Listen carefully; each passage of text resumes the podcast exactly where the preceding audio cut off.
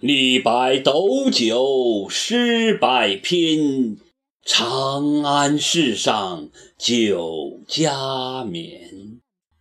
天子呼来不上船，自称臣是酒中仙。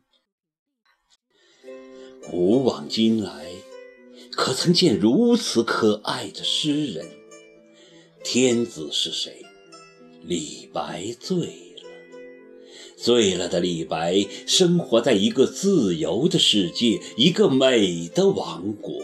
什么天子，什么王侯贵胄，都淹没在李白的酒里，幻化出这一个任情恣性的诗仙。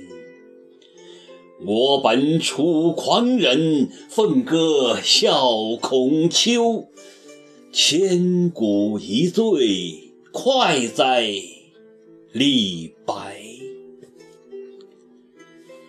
李白有幸生长在盛唐时代，李白不幸不得在这个盛世经邦济国。秉承儒家教诲，李白是个积极的入世者。然而，他不能泯灭自己的个性，俯首为奴。于是，他的“长风破浪会有时，直挂云帆济沧海”的梦想一次次破灭。没有哀叹，没有悲吟。在浩浩唐风里，李白将他对理想的讴歌、对未来的向往、对人生的礼赞，都融入在酒里，飘荡在诗中。李白醉了，钟鼓馔玉何足贵？但愿长醉。不愿醒，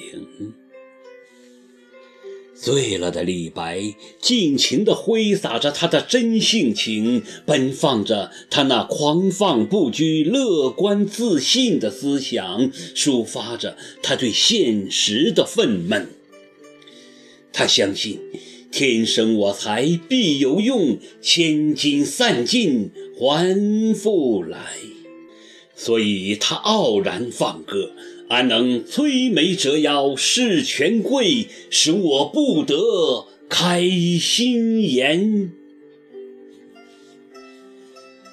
这世界何时能给我们的诗人一片天马行空、任遨游的天地，一个大展雄才的自由空间？也许只有在酒里，只有在醉中。醉眼看人生，人生才有了诗意；朦胧看世界，世界才显得清纯。李白只有醉了，醉中的李白与月对望。月之高洁，月之冷傲，月之洒脱，月之圆融，成了李白永之不尽的意象。花间一壶酒，独酌无相亲。举杯邀明月，对影成三人。我常思，这些诗句不是写出来的，而是从李白的心里流出来的。孤独的月亮，阅尽了千古风流，可是它就那么淡淡的、超然的挂在天上。人间的一切似乎全在眼里，又似乎全不在眼里。这样的月亮，融进李白的酒杯，怎不使醉中的李白烦心顿世，俗念全消？诗、酒、月，一个纯美学的意境油然而生。月在酒里，酒在诗中，一个飘飘然然的诗仙，在千年的月下独酌。月既不解饮，影徒随我身。月真的不解饮吗？此时此刻，只有月方解其情，只有月方会其意。所以，不是月不解饮，而是只有月才解饮的浪漫的忧伤，只有影来随身的诗意的寂寞，充溢在李白的心头。李白醉。醉在这如诗的月中，唯愿当歌对酒时，月光长照金樽里。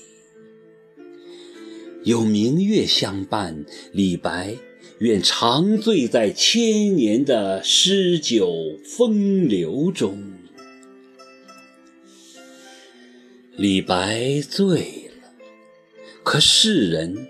都在醒着，在这个世界上，做官与处事永远比作诗填词重要的多。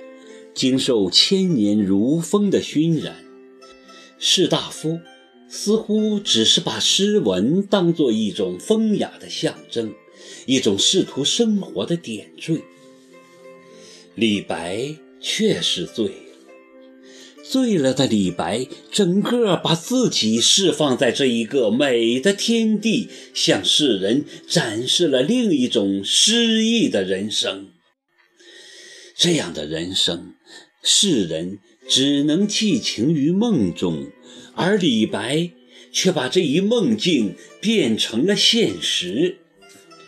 五岳寻仙不辞远，一生好入名山游。